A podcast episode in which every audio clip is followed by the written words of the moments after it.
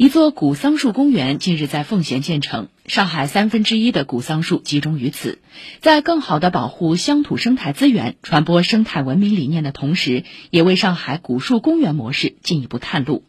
今年初浦东新区的古腊梅园已建成开放松江嘉定浦东还各有一座古树公园已进入设计阶段主角都是古银杏。